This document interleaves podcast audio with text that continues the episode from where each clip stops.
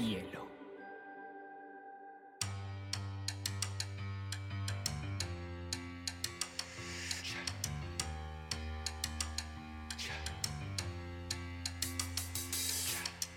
Bueno, buenos días a todos. Bienvenidos una vez más al newsletter de Bielo Media. Eh, hoy desde Los Ángeles les habla Esteban. Desde Bogotá, Camilo. Y Andrés, desde Barranquilla. Camilo, Andrés, ¿cómo van? Hombre, bien, bien. ¿Ustedes? De todo en orden, qué bueno. Contentos, animados de estar una vez más aquí con ustedes y compartir una vez más las noticias que más nos apasionan y las historias que más nos conmueven en este viaje por la industria del entretenimiento y de los podcasts y del audio digital. Cada vez vamos creciendo más, ¿no? Yo creo que este ya es nuestro quinto, sexto episodio, si no estoy mal. Octubre, noviembre, diciembre, enero, febrero, marzo, abril. Séptimo episodio. Increíble. no creo, no, no, no se ve tan reflejado en el número de, de oyentes, pero, pero bueno. Bueno, pero tenemos un grupo orgánico muy muy fiel a la causa. Un crecimiento orgánico. Eh, Está bien. entonces, ya para seguir adelante en este programa que llega a las masas del mundo, una breve introducción de qué temas traen hoy, Camilo, Andrés. Bueno, yo hace poco terminé un libro que no me he podido sacar de la cabeza, entonces necesito hablar de ello y por eso lo traigo a la mesa. Es el último libro de Juan Gabriel Vázquez, se llama Volver la vista atrás. Yo voy a hablarles de Fireside. Es una aplicación que está, pues actualmente está en desarrollo, es cofundada por Mark Cuban y se promueve a sí misma como la alternativa viable de Clubhouse.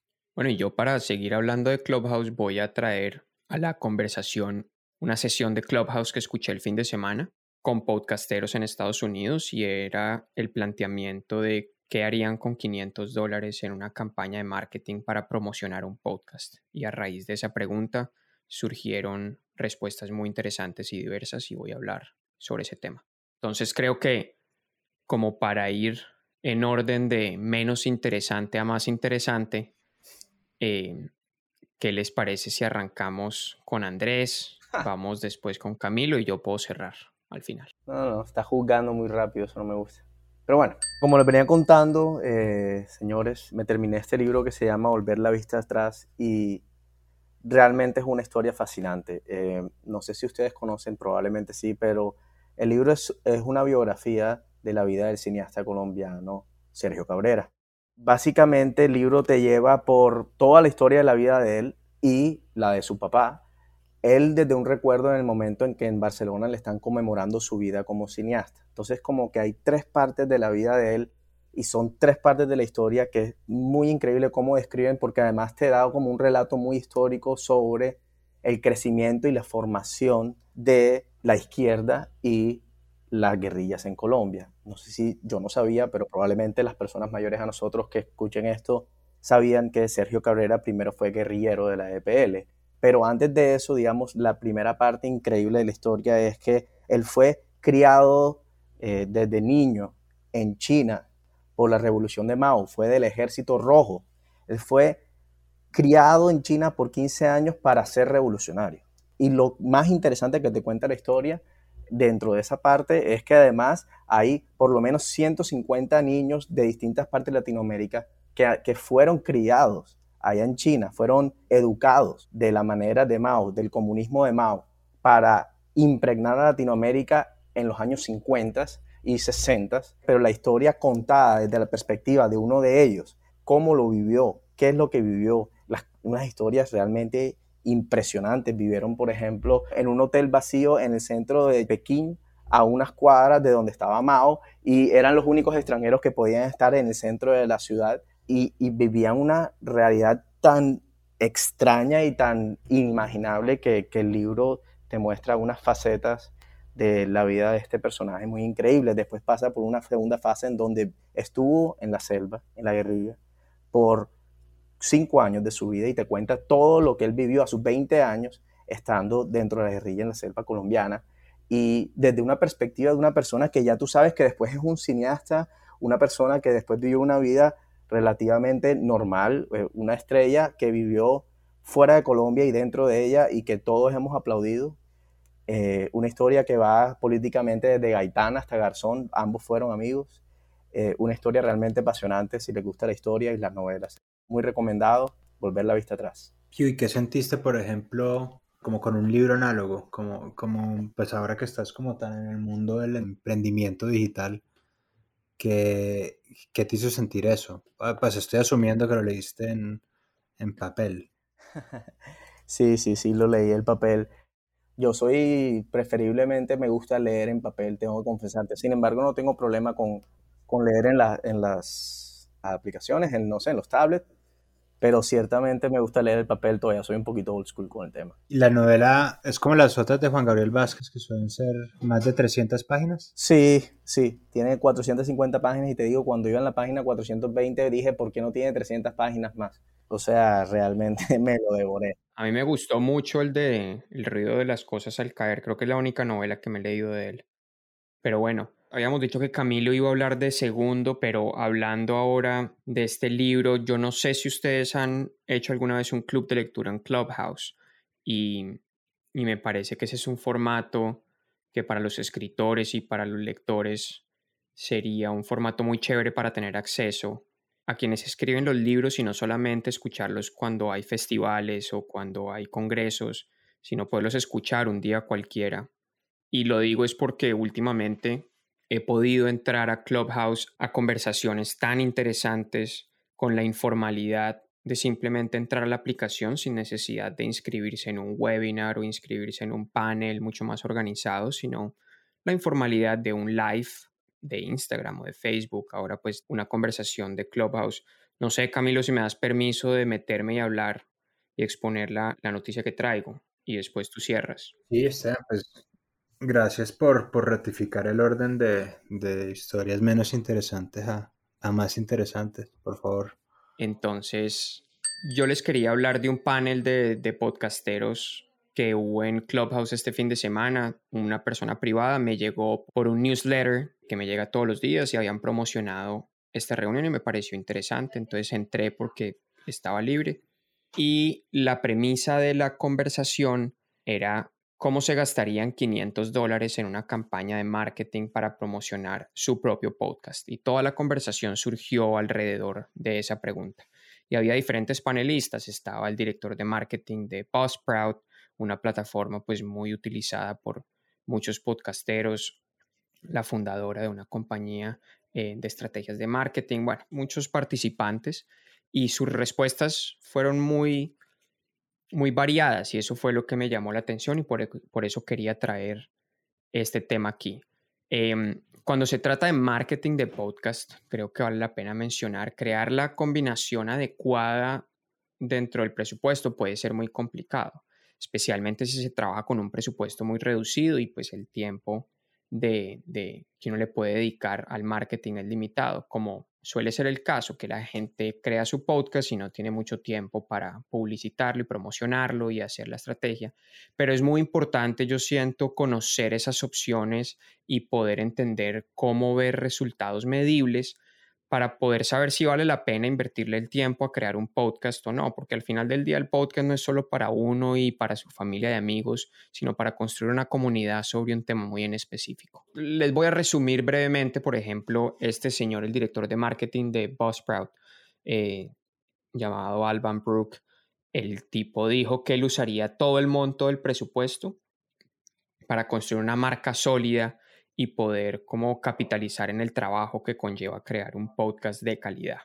El tipo dice, yo crearía una página web en, pues en el dominio propio del, realizador, tener un branding excelente con una imagen eh, impactante o por lo menos que la gente pueda tener recordación y la música original. Y para él esos tres componentes es como él invertiría, porque ya después en el camino solo el podcast puede ir encontrando su comunidad si tiene esos tres elementos. Pero en otra orilla, por ejemplo, una, la fundadora de, una compañía americana que se enfoca en estrategias de marketing en redes sociales, que se llama Online Drea, la fundadora Andrea Jones, ella em, decía que ella invertiría el 80% de esos 50 dólares en anuncios de YouTube para generar una mayor audiencia y el resto los pondría en anuncios de Instagram. Ahora, esto es para los podcasts que tienen presencia en YouTube. Y la verdad es que Andrea no exagera, y porque hay muchísimo que explorar en el mundo de la publicidad de YouTube. Hoy, pues, hoy en día es el segundo motor de búsqueda más grande del mundo después de Google. Y, y pues es, es sin duda una gran opción para aquellos que tienen presencia en esta plataforma. Em, otra participante que me pareció también que tuvo una respuesta que se podía parecer a lo que nosotros hacemos en Bielo. Ella es la presentadora de un podcast muy famoso que se llama Women in Tech y ella em, dijo que si ella empezara un nuevo podcast, ella investigaría cuáles son los influencers más comprometidos con ese mercado al que ella le está llegando y trataría de cultivar una campaña para incorporarlos al podcast de alguna u otra manera y generar un crecimiento de oyentes en la campaña del marketing. Entonces, por ejemplo, hay una aplicación que se llama Mighty Scout, donde uno puede rastrear a los influencers y llegar a ellos de una manera directa pero también podría utilizar herramientas de investigación de palabras y a través de esas palabras claves uno las puede integrar en la descripción del podcast y cuando publicita esas palabras puede lograr tener un alcance mucho más grande. Lo que ella tocó un punto en que nosotros también entendemos bien y es cómo los influencers, que para nadie es un secreto que han invertido el modelo publicitario tradicional y pues que esta pandemia ha como solidificado ese reinado que tienen los influencers porque la gente cada vez pasa más tiempo en las redes sociales. Y otra participante, ya como para cerrar, es la fundadora de una productora de podcast aquí en Estados Unidos eh, que se llama Quill. La CEO, Fatima Saidi, ella habla de este presupuesto lo dividiría en dos, entre la inversión publicitaria mínima que uno puede hacer en Spotify hoy en día, que son 250 dólares, y anunciar en Podcast Addict, que es la versión de Android de los podcasts de Apple eh, o pues del Apple Podcast. Entonces la versión para todos los Android es una aplicación muy grande que tiene casi 10 millones o más de 10 millones de downloads y mucha gente los usa en Android. Entonces, para ella, estos anuncios de Spotify fueron como, o no para ella, yo diría que de todas las personas que preguntaron, la gran mayoría de personas dijeron que publicitarían en Spotify. Fue como la respuesta más escuchada a esta pregunta, pues a la premisa de la discusión. Y la gran mayoría eran profesionales de podcasting. Entonces, esta inversión de Spotify mezclado con el tema de los influenciadores y mezclado con la creación de, de una marca sólida y fuerte, siento que es lo que desde Bielo haríamos desde mi punto. No sé ustedes qué sienten, Camilo y Andrés, cómo, cómo invertirían esa plata. Bueno, yo, señores, yo creo que yo estaría un poco ahí de acuerdo con Esteban. Yo, yo pienso que a pesar de que puedo entender eh, lo que nos comentaba de, del de Buzzsprout, que bueno, listo, le crearía una página web y crearía como toda la personalidad 500 dólares realmente no creo que te compren una tan buena página web, entonces creo que con 500 dólares mejor me los ahorraría y trataría de hacer esa página en Wix o una cosa de esas. Eh, y 500 dólares definitivamente los trataría de, vender, de meter en un influencer, algo que pueda hacer que ese primer episodio de mi podcast o ese lanzamiento tenga tracción y jugármela con la calidad. Eh, pues estoy de acuerdo con que la calidad es clave, pero yo me imagino que este presupuesto es solo marketing. Primero es la calidad del episodio, que es la que va a terminar atrapando a la gente, pero un influencer que mueva el primer episodio, creo que podría ser buena cosa. Yo, cuando exponías el tema, pensaba, puchi, ¿yo qué haría? Y definitivamente yo no, pues digamos que esto es un poquito revelador en cuanto al, al, mindset de nosotros tres, pero yo definitivamente me lo jugaría todo también en, en la calidad del podcast. En, digamos que es una decisión instintiva, pero en términos de la música original me parece increíble, el, los hosts, pues si eso fuera algo en lo que pudiera invertir, también lo haría absolutamente todo en... Si tuviera buena música, un buen diseño sonoro y, y un buen host, me, siento tranquilo, pues, y sé que entiendo que es una apuesta a largo plazo, pero me gusta, me gustan mis, mis outs. La gran respuesta es convierta esos 500 dólares en pesos y verá que puede hacer todo lo que ofrecemos. podemos aliarnos con influencers, podemos hacerlo de buena calidad, pero si lo hace en Estados Unidos no le alcanza nada. mucho. Yo llamaría a Camilo. Con 500 dólares llamo a Camilo a ver qué puedo hacer. Pero bueno, eso pues eh, me pareció una conversación interesante y creo que seguiremos siempre hablando de este tema del mercadeo de los podcasts y cuál es la fórmula ideal para publicitar. Ahora que tocas el tema de Clubhouse, yo creo que algo interesante es, lo que estamos viviendo en este momento en el mundo del podcasting. Es como la ola post Clubhouse. Entonces ya todo el mundo está en plan de sacar. Yo estoy súper intrigado con qué va a sacar Mark Zuckerberg. Estoy súper. Creo que Twitter Spaces va a ser un éxito. No sé por qué siento que esa es la plataforma ideal para, para ese tipo de lugares. Mark Zuckerberg va a tratar de comprar a Clubhouse. O sea. ¿Qué? Pues Mark, they're gonna suck it, como dirían nuestros amigos de, de Snacks. Eh, pero el caso sobre el, les quiero hablar, sobre el cual les quiero hablar es el de Mark Cuban y Fireside. Fireside es una aplicación cofundada por Mark Cuban y Fallon Fatemi. Ellos, la, ellos se proponen como una alternativa sensata en la discusión, como en un mundo donde el que al que escuchen es el que más grita ellos se proponen como, como pues una, una opción distinta. El pitch que me parece tan interesante de ellos es, uno, ellos prometen ser la nueva generación del podcasting porque permiten la monetización. No sé cómo va a ser, no sé cuál es la, hasta donde entiendo yo, la idea de ellos es que ellos le pagan directamente a los creadores de contenido para que hagan sus cosas ahí. Y dos, que es la parte que me parece a mí súper interesante, es el tema de la interactividad. La gracia es que ellos proponen que la gente, los podcasters, graben sus podcasts en vivo con audiencia, una especie de QA, como, como algo similar a lo que hace Clubhouse, pero monetizado. Entonces yo creo que si, esta, o sea, si esto cumple la promesa, pues como de, de, ser esto, todos los grandes, los grandes líderes de opinión se van a migrar de, pues migrarán de, de Clubhouse a Fireside, porque pues es lo mismo, pero pues te pagan. Entonces, interesante. Y yo creo que la, la, razón por la cual Fireside está teniendo como tanta acogida en el mundo, pues en el, en el mundillo de los nerds, de los foros en podcasting, es porque sienten que no es un tema de, de, de todo el mundo, de micrófono abierto, de la gente gritando, de uno desesperado entre que escucho, cómo no escucho, cuando escucho, a qué hora me meto. Siento que Clubhouse, pues por lo menos tal vez este tanto no iba a eso, pero en Colombia, en Colombia Clubhouse se siente súper elitista, porque como que no, como, como es solo para iOS, eso ya de por sí es corta la mitad del mercado, mucho más de la mitad del mercado. Entonces, no sé, creo que es, creo que es una apuesta súper interesante. Creo que, aunque no funcione esta, que no sé si funciona, creo que hay algo interesante en lo que estamos entendiendo como la nueva generación del mundo del audio. Las conversaciones en vivo, el feedback de la audiencia, la interactividad, el, no sé, el, el, el, sobre todo, sobre todo, pues, y ya eso, eso lo digo desde un punto de vista como de negocio, creo que están pensando por primera vez en cómo, cómo va a ser la monetización real de, del podcast y no pensando pues como toda la gente del podcast, lo que hacemos nosotros en Bielo es básicamente darle plays a Spotify. A nosotros nadie en Spotify pues ni, se ha dejado ver la cara. Entonces, creo que es un momento interesante la discusión donde estamos viendo un, problema que es gente que está generando contenido pero no está recibiendo nada a cambio y creo que cosas así son más interesantes que, el, que Patreon o que las otras maneras que hay hasta ahora de monetizar los podcasts. Pero eso, eso es en, en, palabras más, palabras menos, Fireside.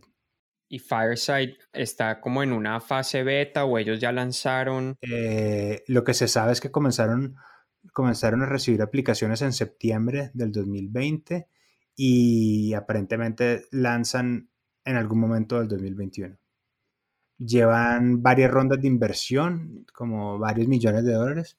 Un dato curioso aquí es que cuando vi esto dije, poca cosa. Cuando, a ver, porque todas las, ya uno está como que súper acostumbrado a, Picasa se valorizó en un billón de dólares y, yo, y a ver, vaya uno a levantar un millón de dólares a ver qué tan, qué tan fácil es, pero todo parece indicar que sale en este año. A mí lo que pasa es que te tengo que confesar algo. A mí cuando alguien me garantiza rentabilidad, a mí me suena cuento de hadas, como, como si me fueran a invitar a DMG o a una pirámide de esas, como, como que yo no siento que la, la, primero la utilidad se pueda, la monetización se pueda garantizar, porque al final depende de cada quien. Entonces, me gusta, ciertamente suena súper interesante y creo que definitivamente significa también todo el buzz, todo este, toda esta bulla que está generando el mundo de los podcasts y del audio. De acuerdo. De nuevo, lo hemos dicho en otros episodios pasados, las posibilidades del mundo sonoro son infinitas, no verse la cara permite eh, muchísimas opciones, solamente escuchar a la gente abre un abanico y un espectro de posibilidades enormes y especialmente cuando se hacen transmisiones en vivo de solo audio, hay todavía mucho camino por recorrer. Los podcasts ya han recorrido un camino y todo pues es pregrabado, pero en el mundo de, de, lo, de lo en vivo, pues todavía apenas estamos entrando. Clubhouse es el primer ejemplo, pero vendrán muchos y seguramente Fireside se puede volver en competencia, puede terminar siendo mejor y más interesante que Clubhouse, pero cualquiera que sea el resultado, para todos es una buena noticia que entren más competidores y entren más compañías y más inversionistas a creer en el futuro del audio digital. Así que, pues muchas gracias, Cami. Yo creo que Andrés ya llevaba un reinado de dos episodios ganando yo siento que el tema que trajo Andrés hoy debe ser leído, eh, pero no debe ser la historia que la gente debe escuchar, debe ser la historia que la gente debe leer. Entonces, no sé, Andrés, entre Camilo y mi historia, tú qué, ¿dónde te parqueas? O sea, me tiras a la cárcel y después quieres que vote, o sea.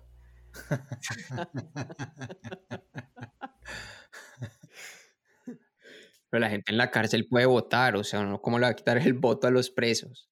Yo creo que me voy por el tema de Camilo, ya que se sintió un poquito más revolucionario. Ok, pues claro, nadie va a votar por el juez. Yo. No, yo voy a votar por mi tema. Creo que sí, es, es, importante pues pensar en, cuál es la. qué es lo que viene después para el mundo del, del podcasting. Pues perfecto. Así que creo que también estas opciones, como lo acabo de repetir, que siguen ampliando el espectro del audio digital, son siempre de interés para nosotros, para los tres. Nos encanta escuchar este tipo de historias y no lo dudo que nuestros oyentes también. Luego tenemos un gran ganador el día de hoy, don Camilo Zuluaga, y esperemos pues que en una próxima Esteban tenga alguna posibilidad ya que ha sido dejado por fuera varias veces. Pero bueno, seguiremos tratando de traer buenas historias para ustedes y buenas noticias que creemos que el mundo debe escuchar. Muchísimas gracias. Chao. Chao. Chao, mamá.